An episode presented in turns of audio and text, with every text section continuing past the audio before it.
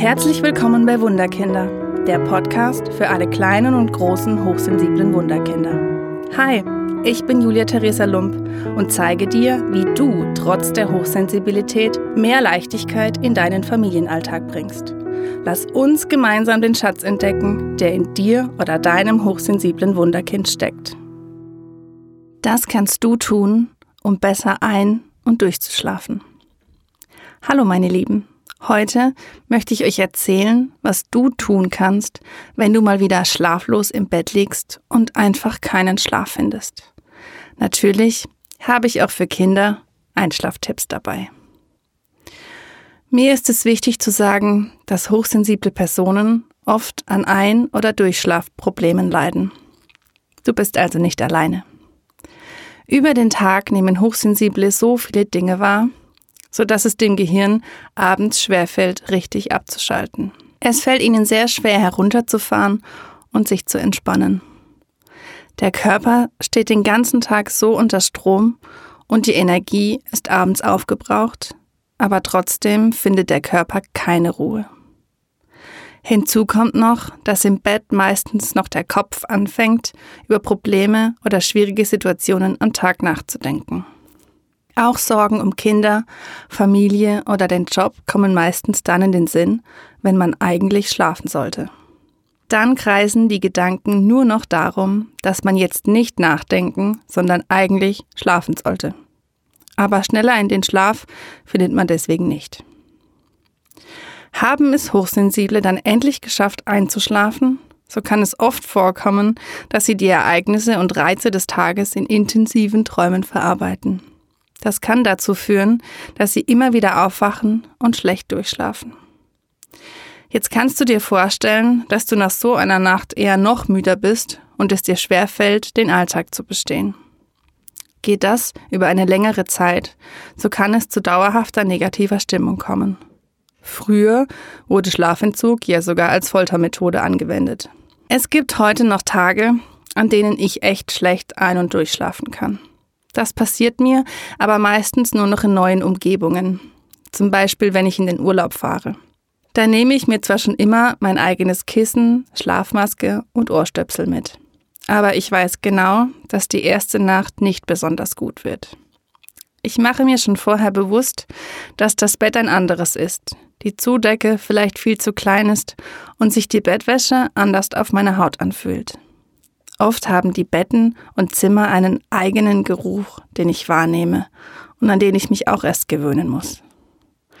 Auch mit den knarzenden Türen, Möbel und Böden muss ich mich auch immer erst vertraut machen. Vor allem nachts höre ich dann zum Beispiel die Personen auf dem Flur herumlaufen, die Nachbarn lachen oder Autos vorbeifahren. Alles ungewohnte Geräusche, die mich dann sehr anstrengen. Ist es dann im Zimmer endlich dunkel, scheint meistens das Licht von außen durch einen Vorhang, weil es keine Rollläden gibt. Und dann blinkt noch der Fernseher oder das Telefon. Oh Mann, so viele Eindrücke. Da helfen mir meistens nur meine Ohrstöpsel und die Schlafmaske. Mein Kissen hilft mir, dass wenigstens mein Kopf entspannt liegt und mein Nacken sich nicht verspannt. Das war aber schon immer so bei mir. Auch als Kind hatte ich immer große Probleme, nicht zu Hause, sondern in einer anderen Umgebung zu schlafen. Heute weiß ich das und es ist für mich in Ordnung. Ich setze mich nicht mehr unter Druck und habe immer Musik oder ein Buch dabei, um die Zeit zum Einschlafen zu überbrücken. Es gibt auch zu Hause noch ein paar Nächte, an denen ich so schlecht in den Schlaf finde und mein Kopf nur noch am Grübeln und Denken ist. Meistens nach aufreibenden Tagen oder wenn es mir sehr schlecht geht. Früher wälzte ich mich dann von rechts nach links und machte mir noch selbst ein schlechtes Gewissen, dass ich jetzt nicht schlafen konnte. Vielleicht hast du schon einmal darüber nachgedacht, dir mit Schlafmitteln auszuhelfen. Davon halte ich persönlich gar nichts. Ich habe in meinem Leben noch nie Schlafmittel genommen. Bei Medikamenten muss ich sowieso besonders aufpassen, da ich nie weiß, wie ich sie vertrage und wie mein Körper reagiert. Außerdem haben Schlafmittel meistens noch viele Nebenwirkungen, die den Schlafrhythmus verändern und sehr schnell abhängig machen. Achte hier gut auf dich und höre auf deine Intuition. Hier meine Tipps, damit du auf lange Sicht besser ein- und durchschlafen kannst. Bevor ich ins Bett gehe, schaue ich keine aufregenden Serien oder Filme mehr. Ich kann sowieso keine Psychothriller oder Psychofilme anschauen. Das nimmt mich zu sehr mit. Auch aufreibende Hörbücher oder Bücher lese und höre ich abends nicht mehr. Ich fühle mich dadurch nur aufgedreht und stehe unter Strom. Deswegen abends eher etwas Leichtes zum Anschauen oder eben ein gutes Buch. Wenn ich abends merke, dass ich nicht zur Ruhe komme, setze ich mich deswegen nicht noch zusätzlich mit schlechten Gedanken unter Druck. Ich sage mir, dass dies jetzt völlig in Ordnung ist und dass mein Körper sich den Schlaf am nächsten Tag wiederholen wird, wenn es in der kommenden Nacht nicht reicht. Wenn ich aber schon im Bett liege und nicht einschlafen kann und mein Kopf nur am Rattern ist, dann stehe ich meistens wieder auf und setze mich in ein abgedunkeltes Zimmer und versuche dort zur Ruhe zu kommen. Dies schaffe ich entweder, indem ich ein Buch lese oder Musik oder ein Hörbuch höre. Außerdem versuche ich blaues LED-Licht zu vermeiden. Also auf keinen Fall noch Mails checken oder im Internet surfen.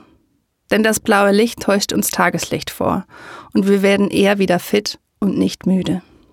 Oft setze ich mich auch hin, schnappe mir Stift und mein Schreibbuch und schreibe dort meine ganzen Gedanken hinein. Oft tut mir dann die Hand weh, weil so viele Gedanken aus meinem Kopf heraus wollen. Aber danach ist mein Kopf ruhiger und ich fühle mich erleichtert. Meistens finde ich dann sehr schnell wieder in den Schlaf. Manchmal liege ich auch einfach nur im Bett und höre mir noch eine spezielle Traumreise oder Meditation an und komme so zur Ruhe. Das geht aber für mich nicht immer. Aber oft habe ich damit gute Erfolge und kann besser ein- und durchschlafen. Auch mit meiner eigenen Traumreise. Körperlich hilft es mir gut, vor dem Zubettgehen einen Baldrian oder Hopfentee zu trinken. Das beruhigt mich auf sanfte Art und ich komme gut ins Traumland. Es gab auch eine Zeit, da habe ich mir Lavendelöl unter meine Fußsohlen einmassiert. Die Entspannung kam dann sehr sanft und ich konnte auch besser in den Schlaf finden. Mein Tagesrhythmus ist eher so, dass ich früh morgens müde bin und dafür abends ein Hoch habe. Dann setze ich mich eben abends hin und schreibe meine Ideen auf und arbeite an meinen Projekten. Hier kann es aber passieren, dass ich im Flow bin und dann erst ein bis zwei Stunden später merke, wie müde ich bin. Und dann falle ich ins Bett und kann dann auch gut durchschlafen. Höre also auch auf deinen Rhythmus. Hast du einen schnarchenden Partner oder einer kann nur mit offenem Rollladen schlafen? Dann helfe dir gerne mit Ohrstöpseln oder einer Schlafmaske aus. Im ersten Moment ist das für mich auch immer wieder gewöhnungsbedürftig. Aber dann geht es auch. Außerdem versuche ich zu vermeiden, sehr spät noch schweres, fettiges oder zu scharfes Essen zu mir zu nehmen. Dieses liegt mir dann so schwer im Magen, dass ich mich lange nur hin und her wälze. Vielleicht noch Bauchschmerzen bekomme und dann nicht schlafen kann. Natürlich sitze ich auch auf der Couch und esse gern mal Chips oder Gummibärchen, aber ich versuche große und schwere Mahlzeiten zu vermeiden. Auch Kaffee und Koffein vor dem Schlafengehen sind bei mir keine gute Idee. Deswegen versuche ich sie zu vermeiden, damit ich nicht bis nachts um drei wach liege. Auch Kaffee und Koffein kurz vor dem Schlafengehen sind bei mir keine gute Idee. Deswegen versuche ich sie zu vermeiden, damit ich nicht bis nachts um drei wach liege. Ich habe von vielen schon gehört, dass auch ein Entspannungsbad sehr förderlich für einen guten Schlaf sein soll. Ich habe keine Badewanne und habe auch früher nur gebadet, wenn ich sehr erkältet war. Aber vielleicht hilft es ja anderen Hochsensiblen. Ich finde es immer schön, nach einem Wellness- oder Saunatag ins Bett zu liegen und schlafe dann meistens auch wie ein Baby.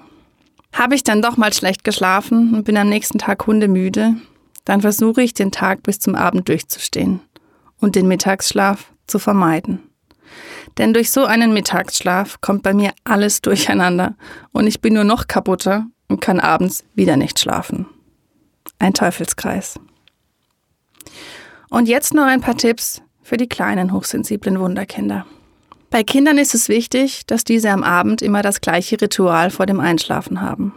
Zum Beispiel erst duschen oder baden, dann gemeinsam Zähne putzen und den Schlafanzug anziehen. Dies auch gerne spielerisch und vielleicht auch schon mit ruhiger Musik. Im Zimmer ist es dann wichtig, dass eher eine abgedunkelte und ruhige Atmosphäre herrscht. Dann gemeinsam eine Geschichte lesen, sich vom Tag erzählen oder eine Traumreise hören. Manche Kinder brauchen ihre Eltern noch etwas länger zum Einschlafen. Andere hören sich die Traumreise alleine an und schlafen dann ein. Dies ist von Kind zu Kind verschieden. Setze dich hier nicht unter Druck. Das Abendritual ist für das Kind sehr wichtig. Der Tag ist vorbei und es gab vieles zu erleben und zu verarbeiten. Hier kann es vorkommen, dass Kinder nochmal verstärkt die Nähe zu ihren Eltern suchen. Das ist völlig in Ordnung. Versuche hier auch so gut es geht entspannt und ruhig zu sein. Das überträgt sich auf dein Kind. Bei etwas größeren Kindern habe ich auch gute Erfahrungen mit einer Fußmassage mit Lavendelöl gemacht. Hier habt ihr nochmal einen Moment, in dem ihr euch sehr nahe seid. Dein Kind kann sich entspannen und der Lavendel wirkt noch dazu. Das kann auch ein schönes Ritual am Abend sein. Richte auch gemeinsam mit deinem Kind das Kinderzimmer ein und achte darauf, ob dein Kind die absolute Dunkelheit braucht oder aber ein kleines Nachtlicht. Dies gibt deinem Kind Sicherheit, vor allem wenn es nachts aufwacht. Höre hier auf dein Kind und sprecht gemeinsam darüber, was dein Kind braucht. Das kann schon viele Probleme beim Einschlafen beheben. Besprecht auch, dass dein Kind immer zu dir kommen oder dich rufen darf, wenn es aufgewacht ist oder etwas von dir braucht. Kurz gesagt, versuche den Tag mit deinem Kind immer mit den gleichen Ritualen und in Ruhe und Entspannung zu beenden. Vermeidet alles, was euch aufregt, pusht oder die Aktivität steigert. Wie sieht es bei dir mit dem Schlafen aus? Kannst du manchmal auch so schlecht ein- oder durchschlafen? Und wie ist es bei deinem Kind? Schreibe mir gerne eine Nachricht. Ich freue mich auf deine Tipps, was dir geholfen hat. Mehr zu meinem Weg und wie ich dich mit deinem hochsensiblen Wunderkind unterstützen kann, die Hochsensibilität als Stärke anzunehmen, erfährst du in der nächsten Podcast-Folge. Denn es gibt etwas, das wunderbar ist. Und das dürfen wir leben und anderen Menschen zeigen. Ich danke dir für dein Interesse an meiner Arbeit und freue mich, wenn du auch beim nächsten Mal wieder mit dabei bist. Hat dir der Podcast gefallen? Oder hast du Themenwünsche und Fragen zu deinem hochsensiblen Wunderkind? Dann schreibe mir gerne auf meine Homepage wunderkind-karlsruhe.de oder hinterlasse mir eine Nachricht auf Facebook und Instagram unter Wunderkind Karlsruhe. Ich freue mich sehr, dass du hier bist. Alles Liebe, deine Julia Theresa.